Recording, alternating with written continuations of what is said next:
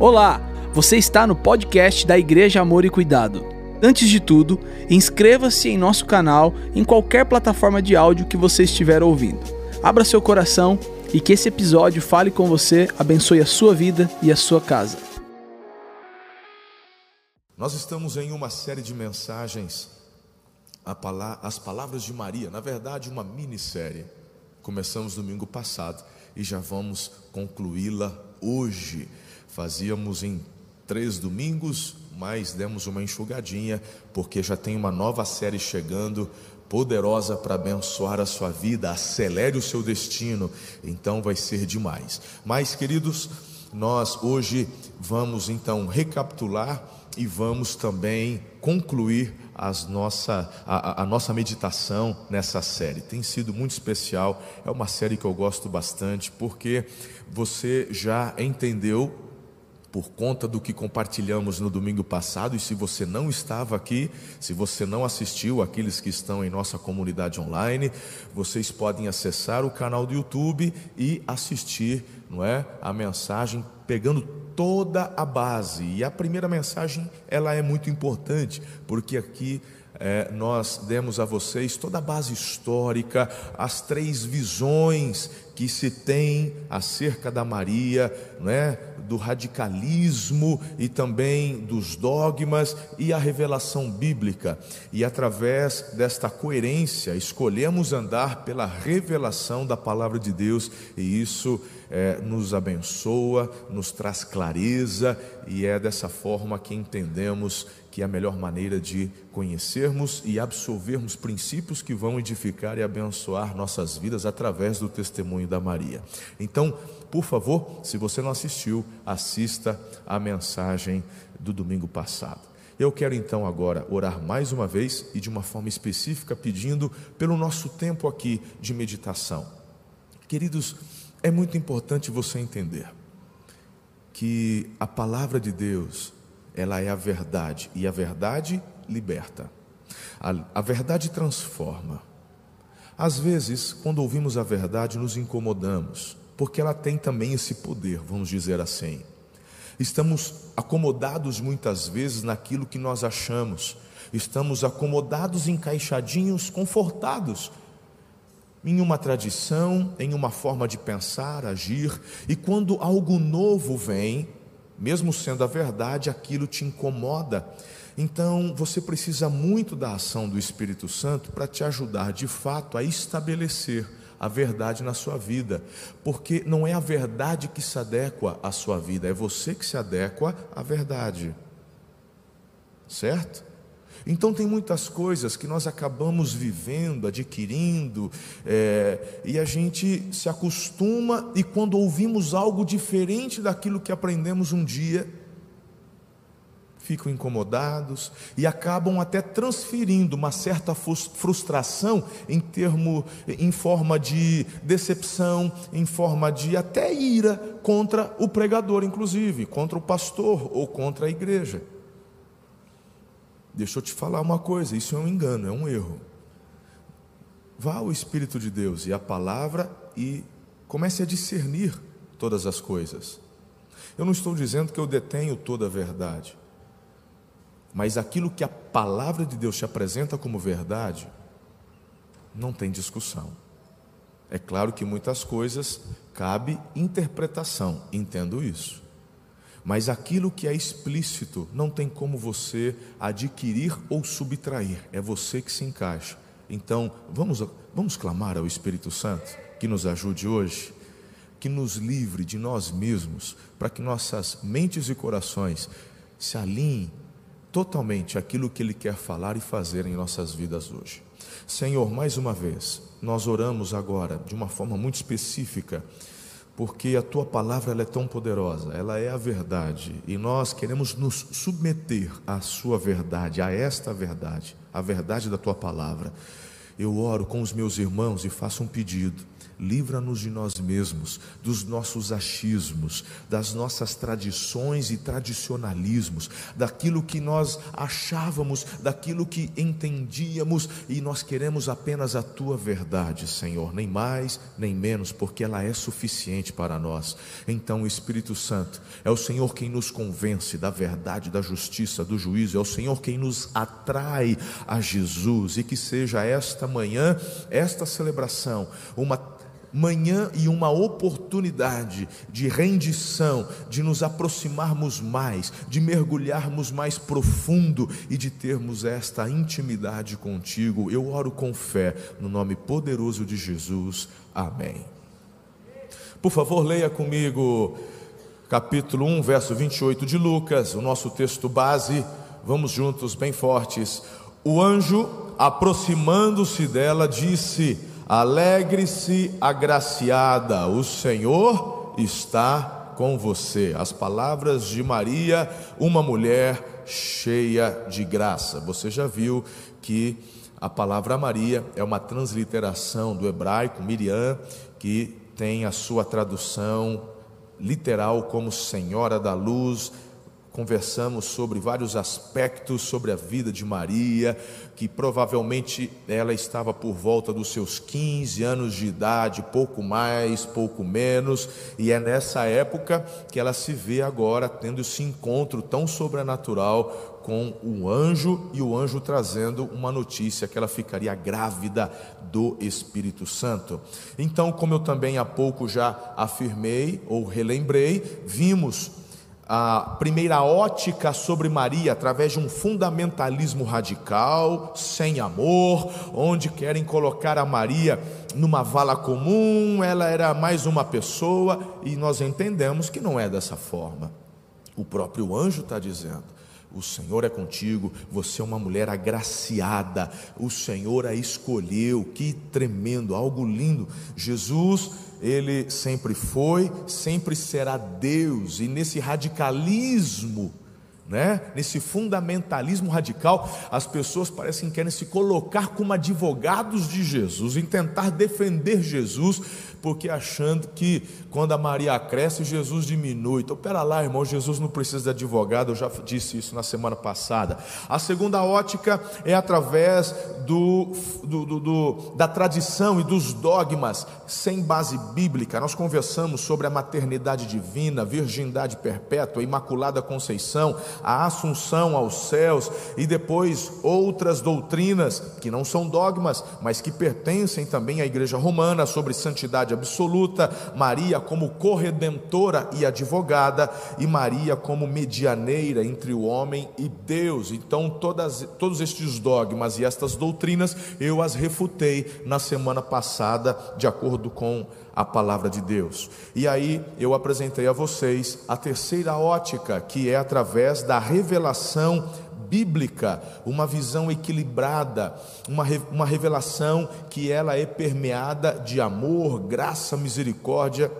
E aqui nós entendemos e enxergamos que existem aqui sete registros de palavras atribuídas a Maria, que estão divididas em três palavras que ela dirige ao anjo da Anunciação, que é este que fala com ela agora, que a gente acabou de ler o versículo, depois o Magnificar, que é a oração dela em adoração a Deus quando responde a Isabel, e depois duas palavras diretamente dirigidas a Jesus, e por fim, a dois é, aos homens que eram servos ali das bodas de Caná da Galileia, e ela então dirige ali uma única vez esta palavra àqueles homens, ok? E aí, na semana passada, depois desta introdução, nós apontamos algumas, é, algumas inspirações na vida dela que nos abençoaram muito porque através destas palavras eu aprendi que preciso ser dependente de Deus, depois eu aprendi que preciso ser submisso ao meu Senhor e terminamos falando que preciso ter a minha fé, a minha vida guiadas pela palavra de Deus. Muito bem, tendo feito essa recapitulação, vamos então concluí-la hoje. Você está preparado? Estamos juntos? Então anote aí no seu coração Se você quiser fazer de forma contínua, seria então um quarto ponto da inspiração na vida dela, e esse quarto ponto é que as palavras de Maria, registradas pela Bíblia, revelam que preciso render adoração somente ao Senhor. Olha só em Lucas capítulo 1, verso 46 e verso 47. Então disse Maria: Minha alma engrandece ao Senhor e o meu espírito se alegra em Deus, meu Salvador. Olha que interessante a expressão dela, minha alma engrandece, o meu espírito se alegra naquele que é a minha salvação. Eu aprendo com Maria que o único digno de ser adorado, cultuado, venerado é Deus, não há outro.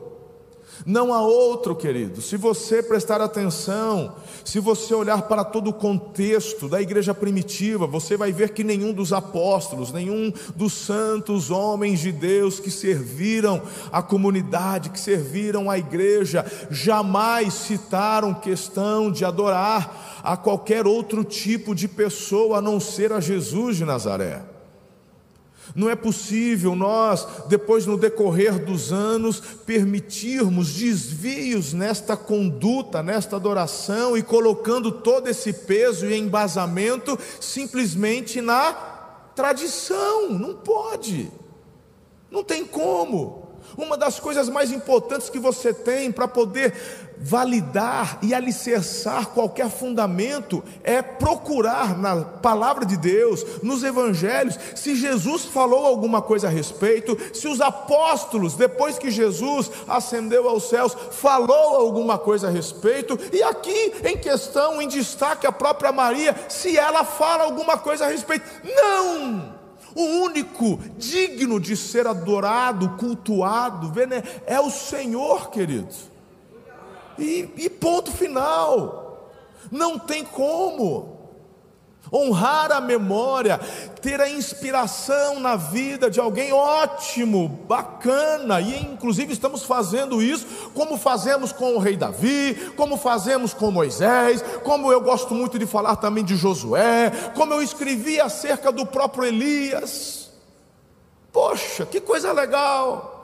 A gente cita pastores aqui que estão vivos ainda, e alguns que já morreram. De vez em quando eu, eu mando uma do Russell Shedd, de vez em quando eu cito o Billy Graham, nem por isso, ai, seu Billy Graham intercede por mim, pelo amor. Ah, mas o Billy Graham não foi o pai de Jesus, não, meu irmão, nem o José, e nem a Maria, porque quem o concebeu foi o Espírito Santo, diga amém. amém. Então, a Maria ela tinha plena consciência da sua humanidade. Ela adorava e rendia glórias somente ao Senhor. Lá em Isaías 42, verso 8. Leia comigo, por favor, queridos. Vamos lá? Eu sou o Senhor, este é o meu nome. Não darei a outro a minha glória, nem a imagens o meu louvor. O louvor pertence ao Senhor, a adoração pertence a Deus, não há outro, ninguém mais. Entenda isso, em nome de Jesus, e receba isso por revelação do Espírito Santo, como expressão da mais absoluta verdade sobre a sua vida, em nome de Jesus. Não há outro que mereça a nossa devoção, adoração e louvor. Não há.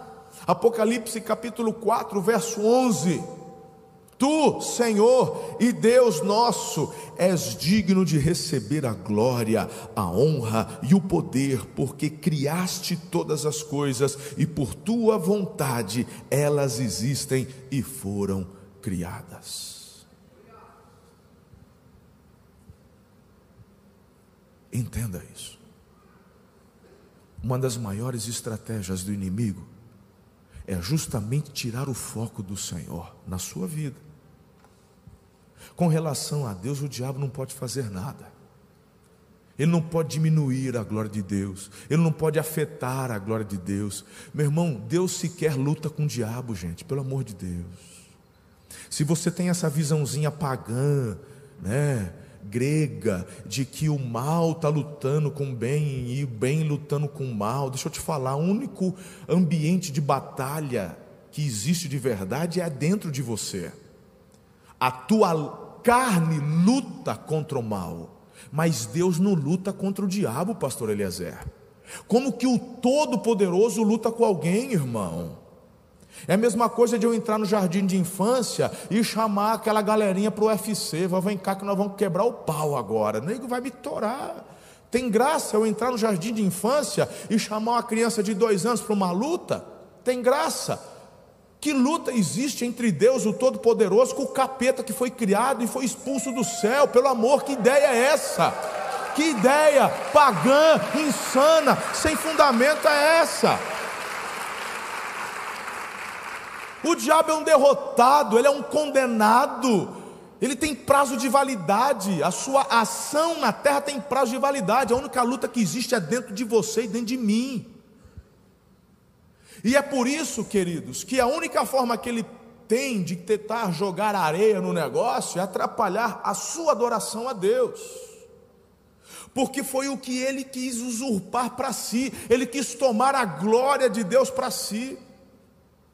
E perceba como esse tipo de pecado continua tomando o coração de muitas pessoas, porque é uma das áreas onde ele mais atua. Por isso que Deus resiste ao soberbo e resiste ao orgulhoso, mas dá graça e levanta quem é humilde. Porque o orgulho foi o pecado original no coração de Lúcifer, um anjo de luz criado por Deus. Ele se orgulhou, se achou e não há espaço, porque Deus não divide a glória dele com ninguém. Como que a criatura quer se tornar maior que o Criador, irmão? E pode ver que este é o pecado que continua sendo disseminado no coração das pessoas. É o mesmo vírus. Então, como ele não pode alterar em nada a glória de Deus, ele tenta destruir aquele que foi criado à imagem e semelhança de Deus, que é você. E ele sabendo que Deus te ama tanto, ao ponto de dar a vida do filho dele por você, então ele sabe que se um de você não se render a Jesus e for condenado ao inferno, o coração do Pai se entristece. E é por isso o afã, o desejo do diabo de levar o maior número de pessoas para a condenação, como ele já é o condenado. E dessa forma, quais são as estratégias? As mais variadas, mas todas se convergem a um único ponto: tirar você do foco de adoração, porque foi para o louvor da glória de Deus que você e eu fomos criados. E não precisa, meu irmão, chegar com uma avalanche de mentira, basta pegar um balde de verdade e colocar só uma gota de mentira.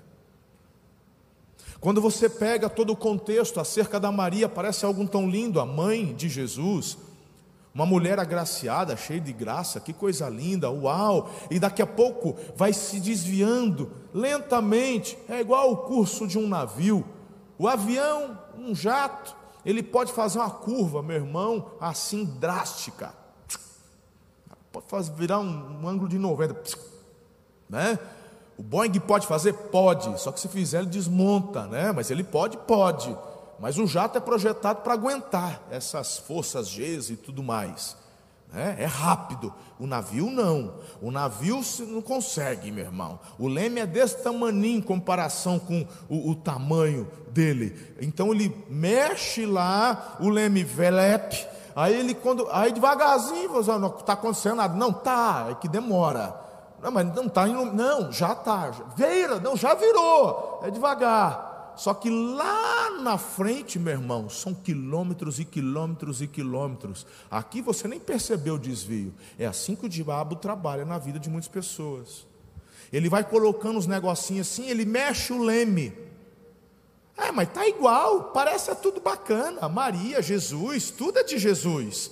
Ah, os santos, a gente não adora, a gente venera. A primeira coisa, vai no dicionário e pergunta o que é veneração e adoração. Vocês vão ver que é a mesma coisa. Né? Não, não é que a gente adora. Né? Tem gente, já viu católico dando desculpa? Não, não é, não é que a gente adora, é para poder esquecer. Falar, pelo amor, irmão. Se a Bíblia está falando que é para não fazer imagem de escultura de nada, nem no céu, embaixo do céu, na terra, em lugar nenhum, então está fazendo por quê? Para que desobedecer? Não é verdade? Então é porque o diabo sabe que ele mexe o leme aqui e lá na frente você saiu totalmente do seu rumo. Você foi criado para o louvor da glória de Deus, chega lá na frente, quem que se adora? Para quem que se ora? Não, para Maria, para Santo Antônio, para São José, não sei o quê. Daqui a pouco estou inventando, meu. Se eu for enumerar o tanto de santo que o pessoal ora, acabou. Vai de Padim Cício até né, a Madre Teresa. E não vai parar, porque o leme continua torto. E o navio continua indo na direção errada. Coloca o leme nas mãos de Jesus. Ele é o único de ser adorado, exaltado e glorificado na sua vida. Quinto lugar, as palavras de Maria registradas pela Bíblia revelam que preciso discernir entre o filho de Maria e o filho de Deus. Eu falei bastante sobre isso também na semana passada. Olha o verso 48 de Lucas 2. Sua mãe lhe disse: Filho, por que você nos fez isto? Seu pai e eu estávamos aflitos à sua procura, e você lembra bem, porque eu citei essa ocasião, é quando eles foram adorar, foram embora, e lá numa certa altura do caminho, cadê? Quem está faltando? Jesus. E ela volta e manda essa para Jesus. Você conhece, né, irmão? Como é que a coisa funciona? Eu já te contei, está lá no sermão da semana passada. Então, aqui a Bíblia revela a humanidade de Maria e José. Porque se Maria também é Deus, irmão, por que, que ela estaria aflita? Porque um dos atributos divinos é onisciência. Saber de todas as coisas. Se, cadê Jesus? Cadê Jesus? É, cadê Jesus? Cadê Jesus? Jesus não está aqui. Então, peraí, eu sou Deus, então eu, eu tenho a onisciência, eu tenho a onipresença. Não, Maria é humana, é mulher. Então não tente atribuir a ela aquilo que Deus não deu a ela. E nem diminua também aquilo que Deus fez e na posição onde Deus a colocou. Vemos algumas coisas interessantes aqui. No, no, no versos 6 e 7 de Lucas 2, na versão Bíblia de Jerusalém, está tá assim, olha que interessante. Estando eles ali, completaram-se os dias dela, de gravidez, e deu à luz seu filho unigênito, envolvendo-os em faixas. É isso aí, né, irmão?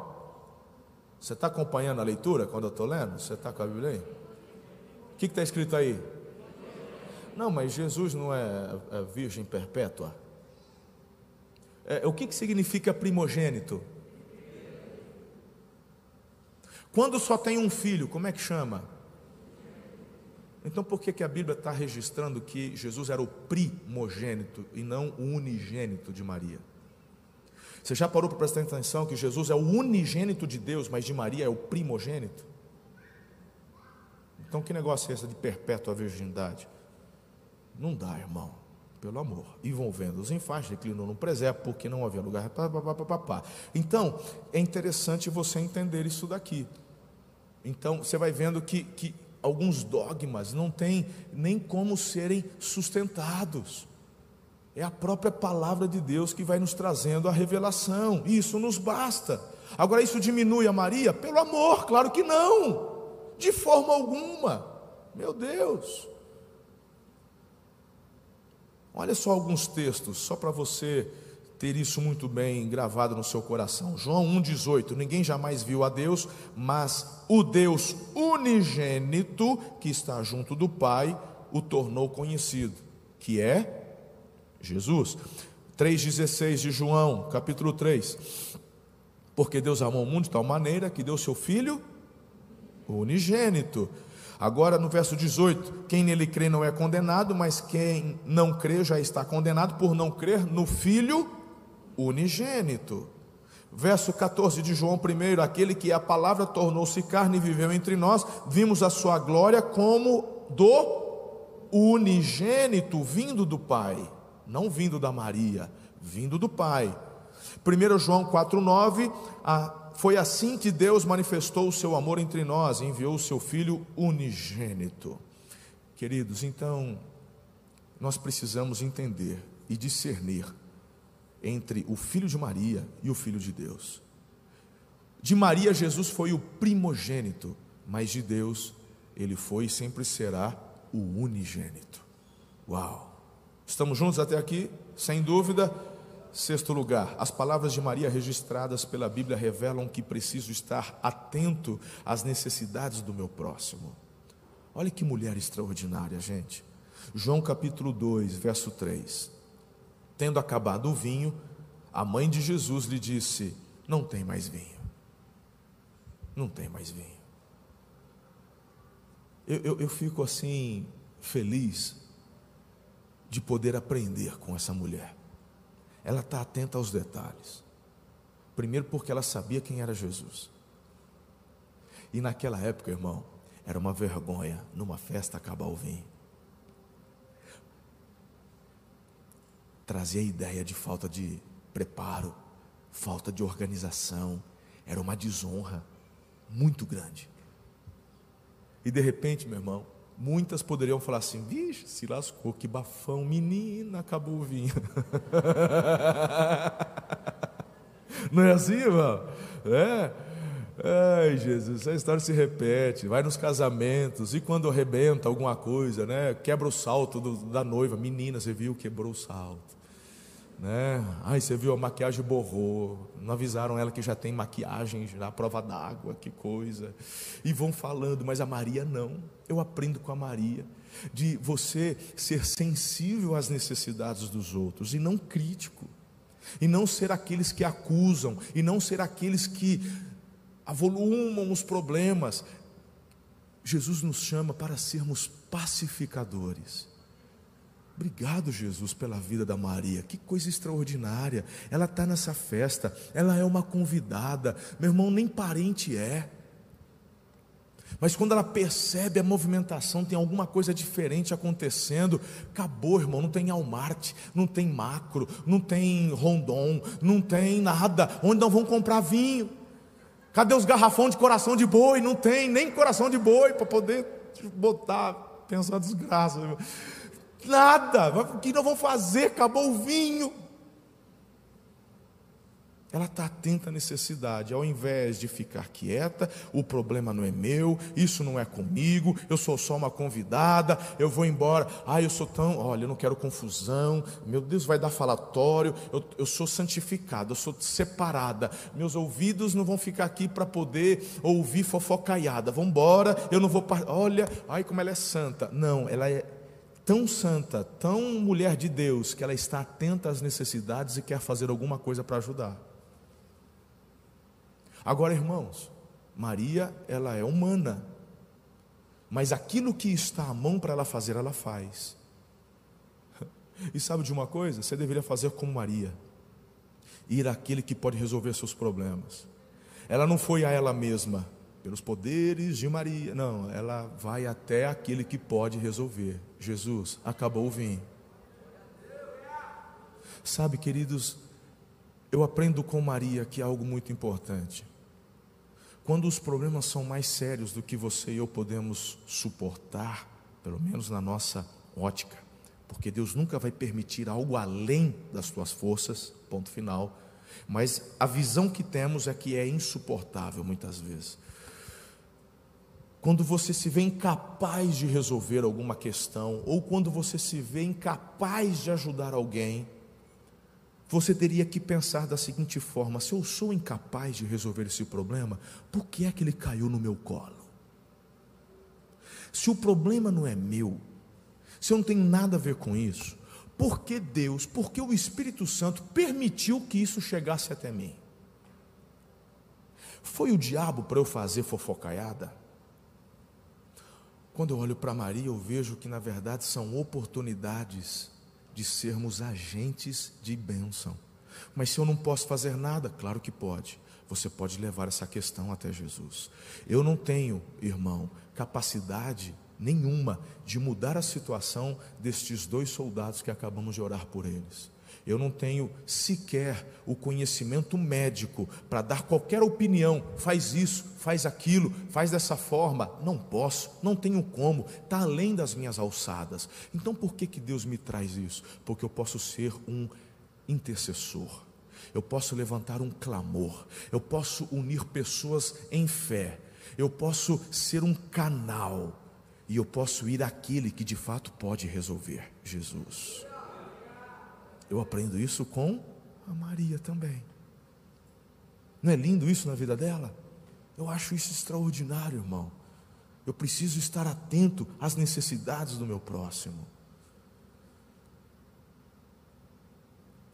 Sabe, cada vez mais a nossa vida está tão corrida. Cada vez mais, eu estou desconfiado que esse celular é, é um, é um, é um... Não, sabe por que eu vou falar? É, é, na verdade, esse celular é um é um despertador. Eu acho que é o horário do teu remédio, porque todo domingo toca nesse horário, irmão. Eu já percebi. Todo domingo, quando chega esse horário, ele toca e é a mesma música. Eu não estou te criticando, não, filho, porque já aconteceu comigo no púlpito. Meu Deus, eu tendo que desligar aqui. Mas, é, domingo que vem, desliga o despertador. Né? É hora do remédio, é horário do lanchinho, né? vai saber, né? Quem vai no, nos doutor da vida sabe que é isso, né? Toda hora, a hora do lanchinho, a hora do, do remedinho. Ai, aleluia. Tá bom? Só para quebrar o gelo aí. É a mesma musiquinha, você já fez saber? Nem vi quem é, né? nem levanta a mão, né? Só, só que aí eu fico menos constrangido. Ai, Jesus, não sei porque eu faço essas coisas. Depois que eu fiz, eu faço, aí eu falo, por que eu fiz?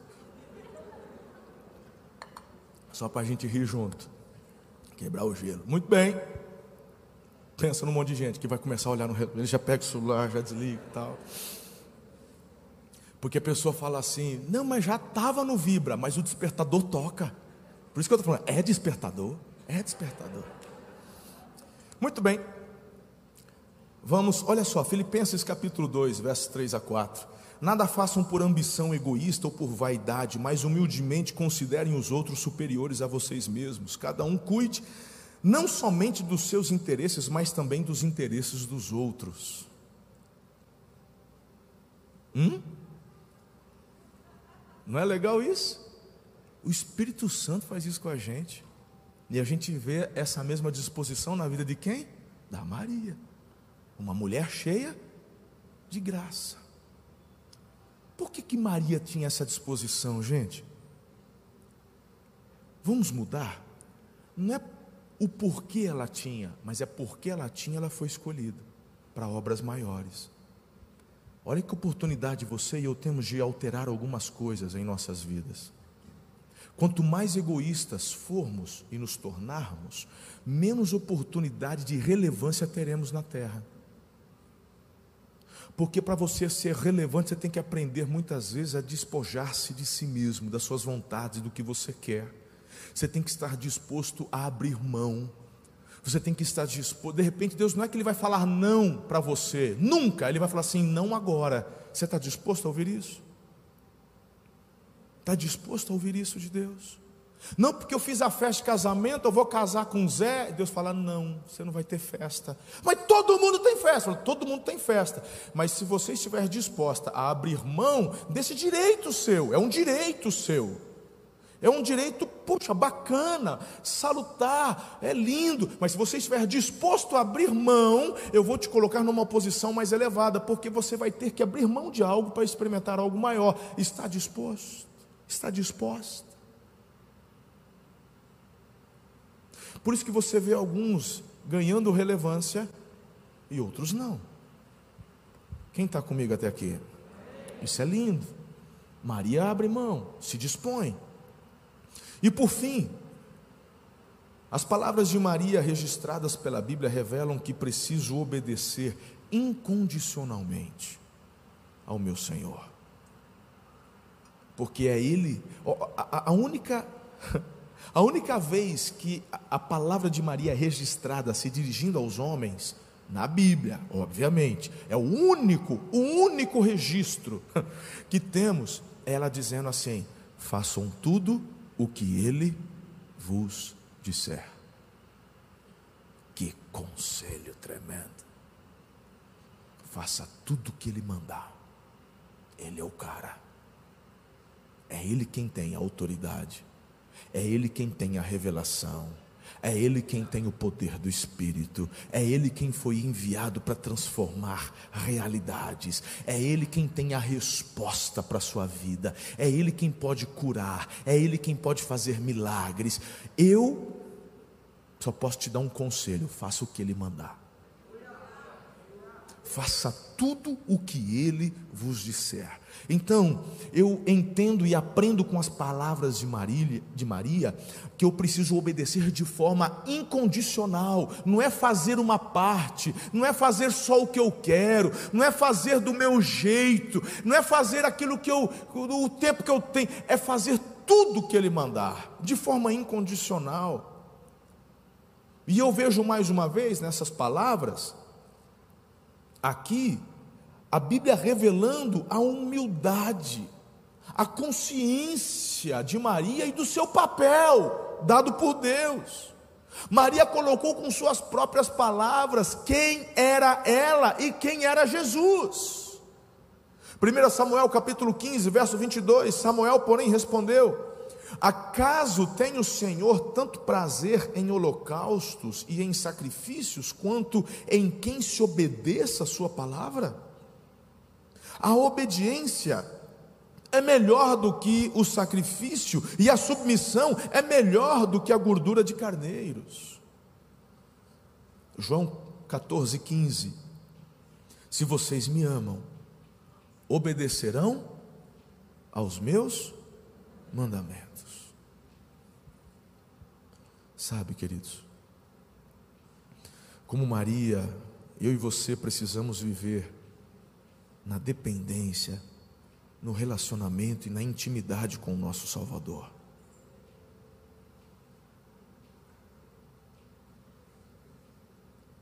Talvez você cresceu nesse contexto católico e desenvolveu um carinho, um apreço, uma devoção por Maria. Deixa eu te dizer uma coisa: um dia você vai conhecê-la, se render-se a Jesus. Se você se render a Jesus, um dia você vai encontrá-la como vai encontrar muitos outros que lá já estão. Mas se você tentar conhecê-la somente através dela mesma, eu tenho uma triste notícia: você não vai conseguir. Porque na capacidade dela, ela fez tudo o que podia enquanto aqui na terra. Hoje ela já está na glória e ela já está usufruindo daquilo que você e eu iremos usufruir um dia, quando lá também chegarmos. Mas ela não pode ouvir nem responder. Mas o Filho de Deus, o unigênito de Deus, o primogênito da Maria, mas o unigênito de Deus, esse pode mudar o seu presente e o seu futuro.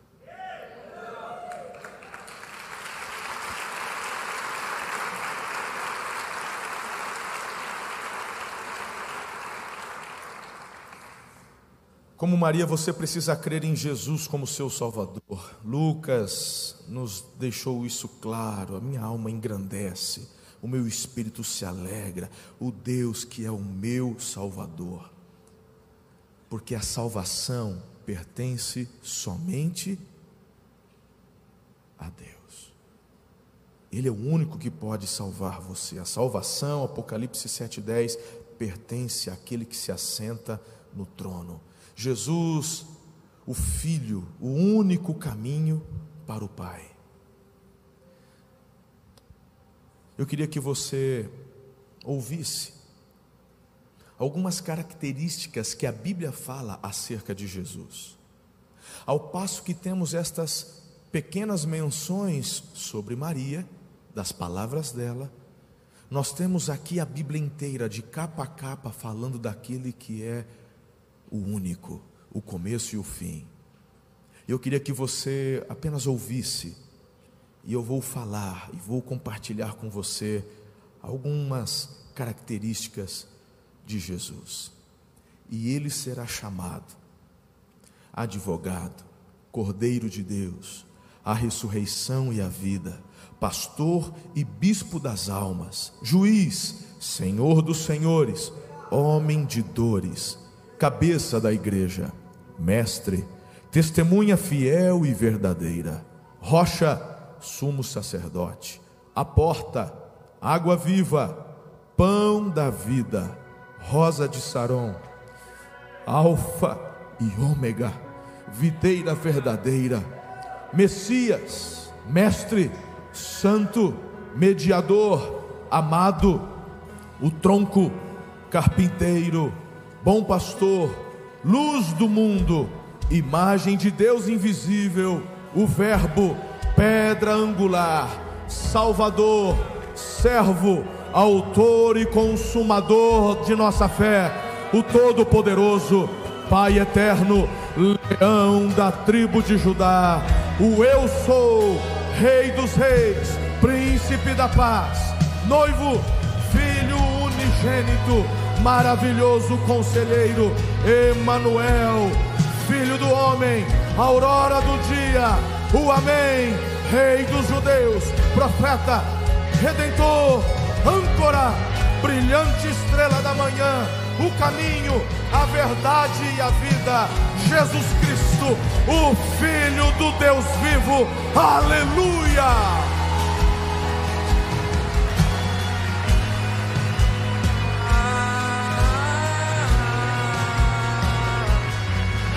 Quem tem o filho tem a vida. Creia hoje em Jesus de Nazaré. Quem tem um filho tem tudo. E eu quero desafiar, encorajar você nessa manhã a render-se a Jesus, reconciliar-se com Jesus, permitir que Jesus altere seu presente e o seu futuro. Essa é uma manhã de recomeços. Essa é uma manhã onde o Espírito de Deus te leva a reconhecer quem você é, seus erros, seus fracassos, suas debilidades. Coloque tudo isso agora nas mãos do Senhor e diga: Jesus, eu creio, Tu és o único que pode me ajudar, me tocar, me transformar, me salvar, salvar meu casamento, salvar meus relacionamentos, salvar-me de mim mesmo. Ajuda-me, Senhor. Eu não sei, são tantas as coisas que queremos fazer, realizar, mudar, mas nos encontramos tantas vezes sem forças. Mas hoje, Jesus veio aqui para te dizer: Eu sou aquele que pode mudar essa realidade agora. Eu sou aquele que posso te livrar da tua compulsividade esta compulsividade que tem te levado a perder oportunidades, a perder sua saúde, a perder a paz. Eu sou o príncipe da paz. Eu vim aqui para te livrar da tua compulsividade. Eu vim aqui para te livrar, livrar da tua ansiedade. Eu vim aqui para te livrar de você mesmo e tomar o controle da sua vida para te ajudar, porque eu sou o caminho. Jesus está aqui te dizendo: Deixa eu te ajudar.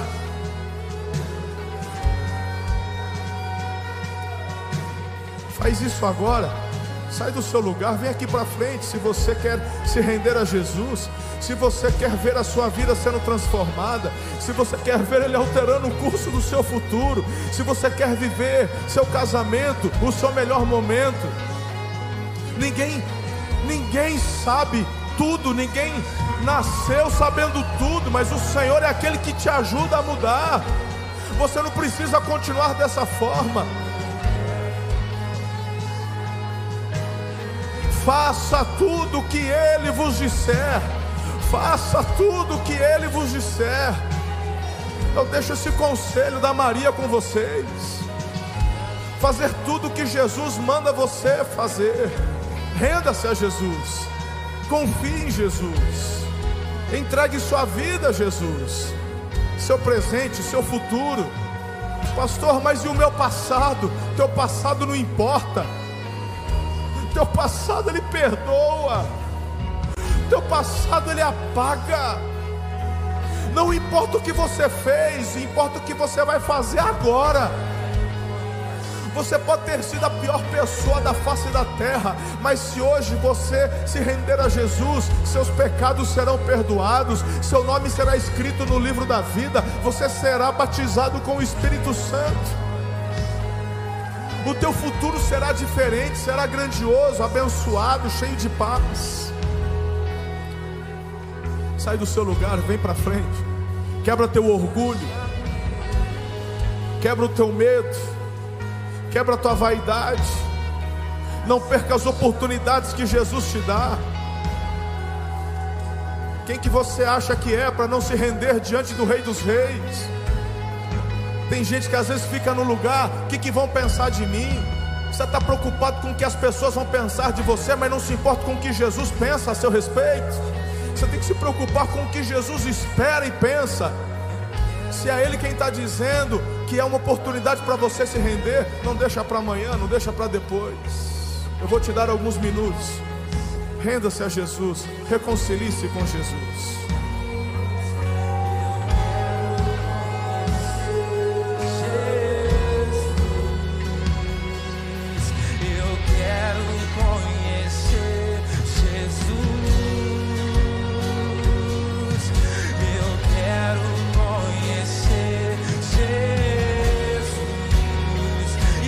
fechado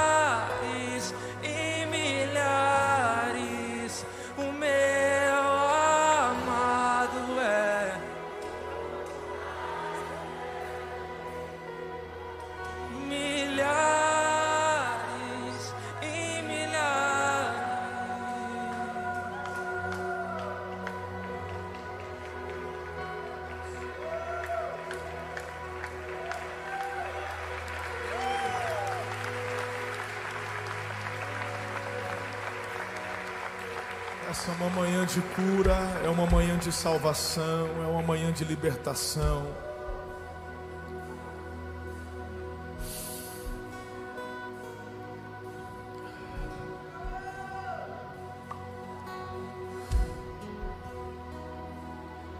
Me vem ao coração um manto cobrindo vocês.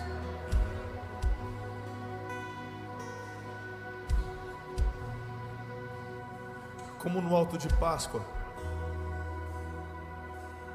que já aconteceu uma vez, e foi simbolicamente um manto cobria a igreja. Eu vejo isso agora acontecendo. Um manto. Como o Senhor envolvesse cada um de nós aqui.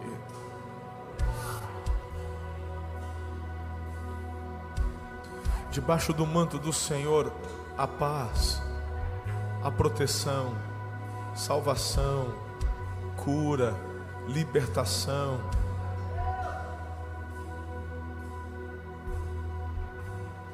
Debaixo do manto do Senhor tem tudo que você e eu precisamos.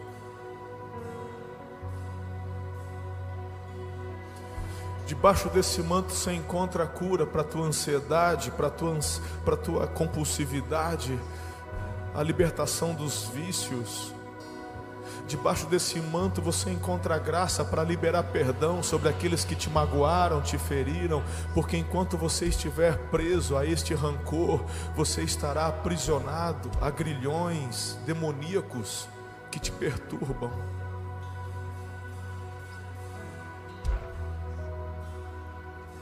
Quem fica debaixo do rancor não prospera, não consegue crescer, não consegue desenvolver relacionamentos duradouros, não consegue viver a paz. Debaixo do manto você encontra graça, misericórdia, favor. Debaixo do manto você encontra criatividade.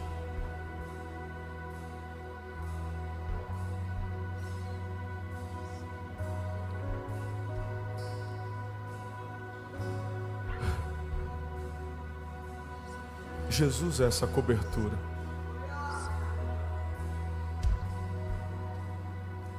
Jesus é essa cobertura.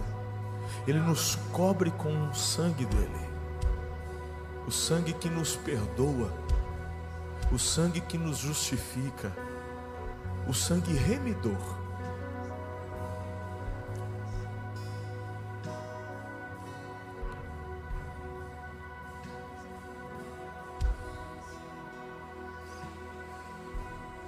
Essa é uma manhã especial na vida de muitas pessoas hoje aqui.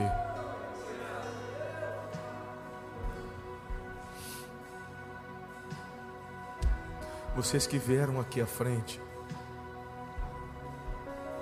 não desista.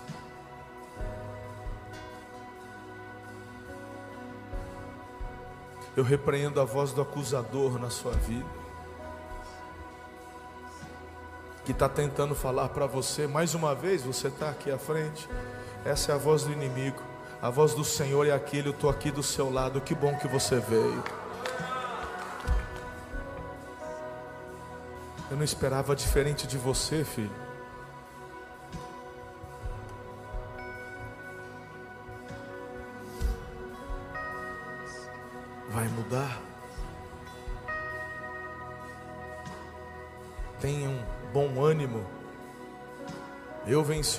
Diz o Senhor. E Ele prometeu: estarei com você todos os dias, até a consumação dos séculos. Já deu certo, filho. Já deu certo. Não deixa a sua vida ser direcionada pelas dores que enfrentamos. Todos nós as temos. Deixa Jesus direcionar. Se você alterar o curso da sua vida por causa das dores, se a mãe alterasse o curso do parto por medo da dor do parto, por medo da cesárea, ela nunca seria mãe. Existem dores que você vai ter que passar. Não desvida. Enfrente-as com Jesus. Às vezes o que, tão, o que mais pedimos é nos livra desse problema, mas o Senhor é aquele que está dizendo assim: eu não vou te livrar do problema, eu vou te fortalecer no problema. Porque esse problema não pode te vencer.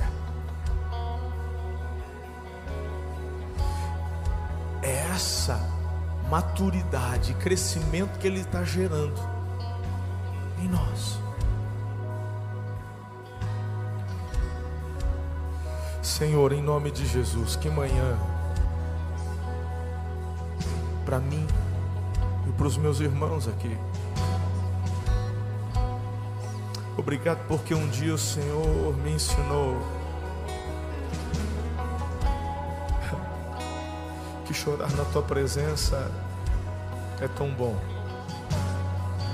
Obrigado porque eu fui liberto liberto da vergonha de expressar meus sentimentos quando estou diante da manifestação da tua presença e na intimidade com os meus irmãos num culto de adoração. Obrigado porque essa vergonha, esse medo, esse orgulho, esse constrangimento já não faz parte da minha vida e não vai voltar nunca mais. Como é bom nos derramarmos diante do Senhor é bom chorar no teu colo. Obrigado, porque o Senhor veio nessa manhã de uma forma tão especial. Quando nós mais precisamos, o Senhor sempre se apresenta como a solução, porque Tu és o caminho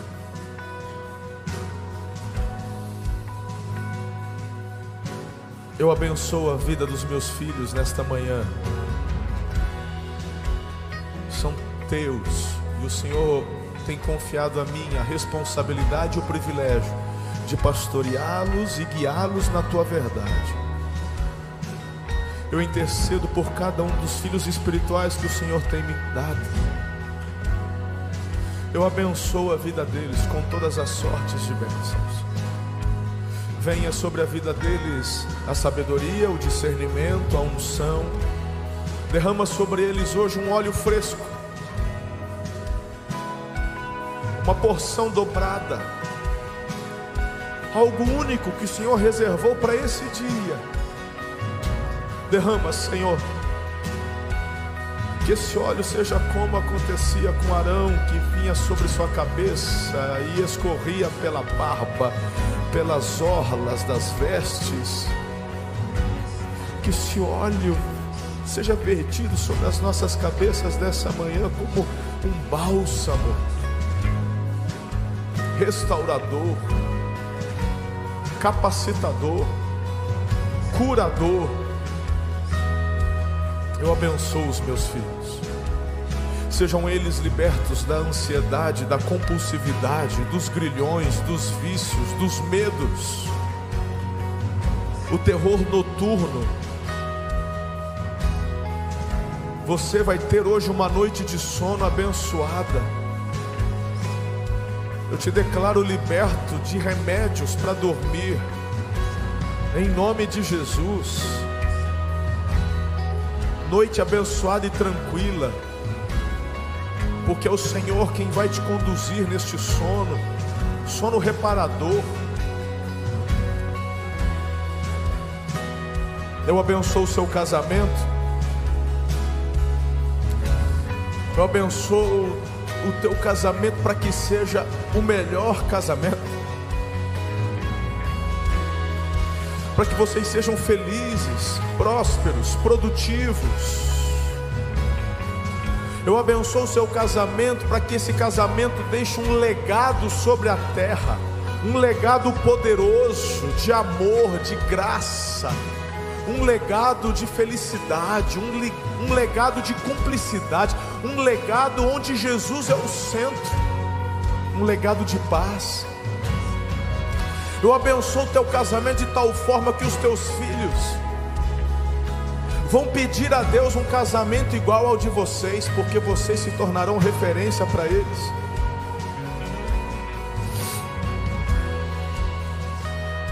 Eu declaro isso sobre a sua vida.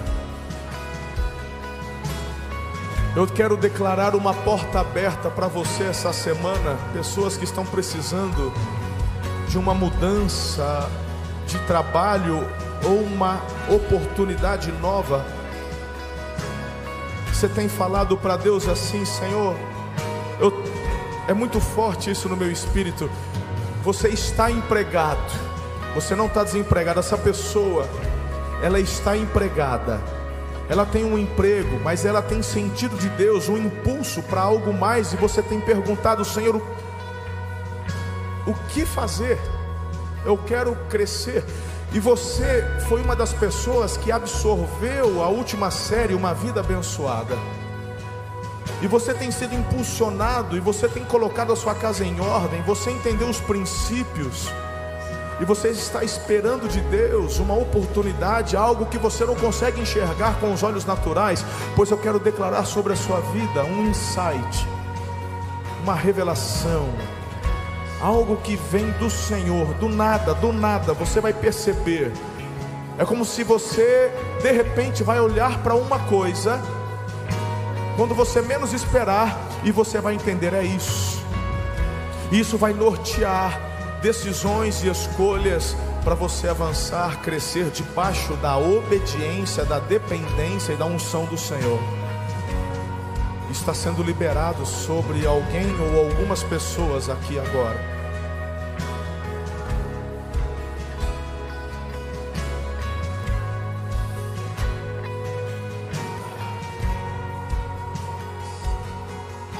Senhor, eu quero orar por cura nessa manhã.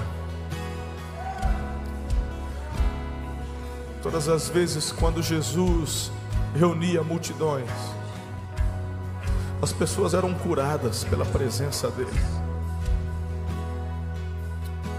Pessoas eram curadas só porque olhavam para ele.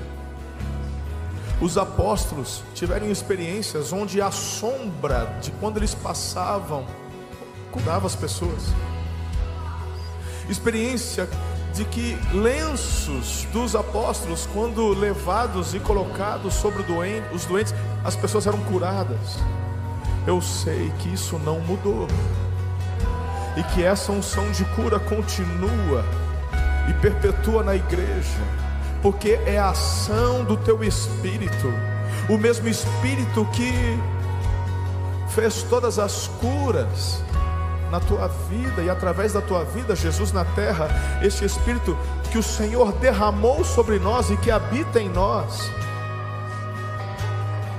Então, em obediência à tua palavra, quando o Senhor disse que levantaríamos as mãos, curaríamos os enfermos, expulsaríamos os demônios, em nome de Jesus, eu quero declarar essa dor, essa doença desaparecendo agora, em nome de Jesus. Eu dou uma ordem para essa vértebra que está fora do lugar. Você vai sentir um estralo agora. Pode mexer as suas costas. Você vai sentir um estralo. Essa vértebra ela volta ao lugar. E eu quero declarar que vai desinflamar. Essa dor vai cessar. Você vai parar com esse remédio, esse anti-inflamatório que você toma há semanas, que já está afetando o seu rim, e isso está fazendo mal para o seu estômago. E eu quero declarar que Jesus te livra agora de males maiores, porque Ele tira essa dor de você agora. Tem gente agora em casa sendo tocado com essa unção de cura. Tem gente já chorando, caindo em prantos, porque estava desesperado, não sabendo mais o que fazer. E o Senhor se manifesta sobre a sua vida. É Jesus, é Jesus, é Jesus, Ele é a cura, o nome dEle é poderoso, é o nome mais poderoso no céu e na terra, é Jesus, o sangue dEle o favor dele, seja curado, essa dor desaparece. Receba pela fé, em nome do Senhor, em nome de Jesus. Senhor, te agradeço por essa manhã. Te agradeço pelas decisões, pelas curas, pela libertação, mas principalmente pela salvação. Pessoas nesta manhã se rendendo e depositando sua vida, sua fé em Jesus como único e suficiente Salvador. Eu abençoo, Senhor, estas vidas nesta manhã. Espírito Santo, cele-as e batize estas pessoas com a manifestação do teu poder. Eu assim declaro, Senhor, para a glória do teu nome. Eu abençoo o teu povo nessa manhã, para que deem muitos frutos.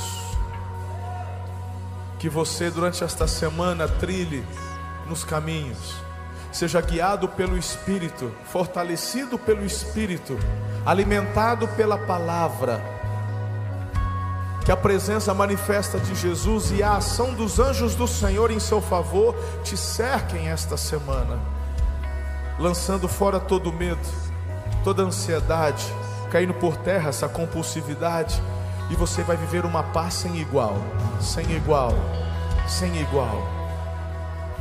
Uma vida de adoração e devoção a Jesus, uma intimidade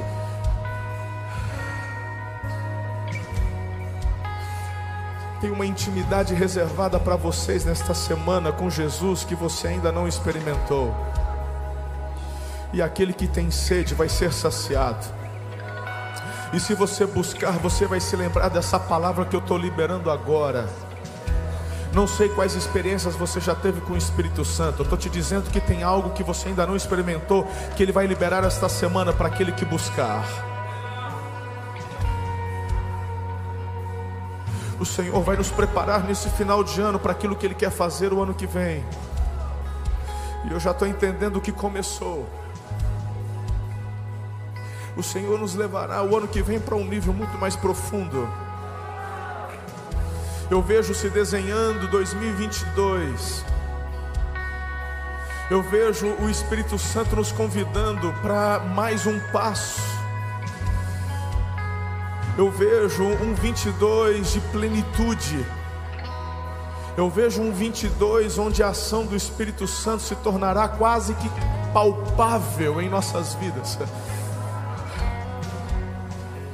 Me vem a expressão de Moisés, que a fé dele é como se pudesse ver o invisível, ele não via, mas é como se pudesse ver, e eu vejo o Senhor nos levando em 22 a um nível de plenitude no espírito, como se pudéssemos ver. É, é como se o sobrenatural começasse a ficar natural, porque vai ser algo tão tremendo. O nível de cura que vai acontecer, o nível de milagres, o nível de intimidade. Eu vejo 22 sendo desenhado de uma forma como ainda não experimentamos.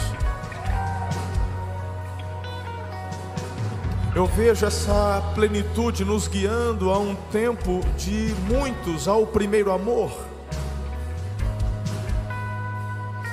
Meu Deus, que profético.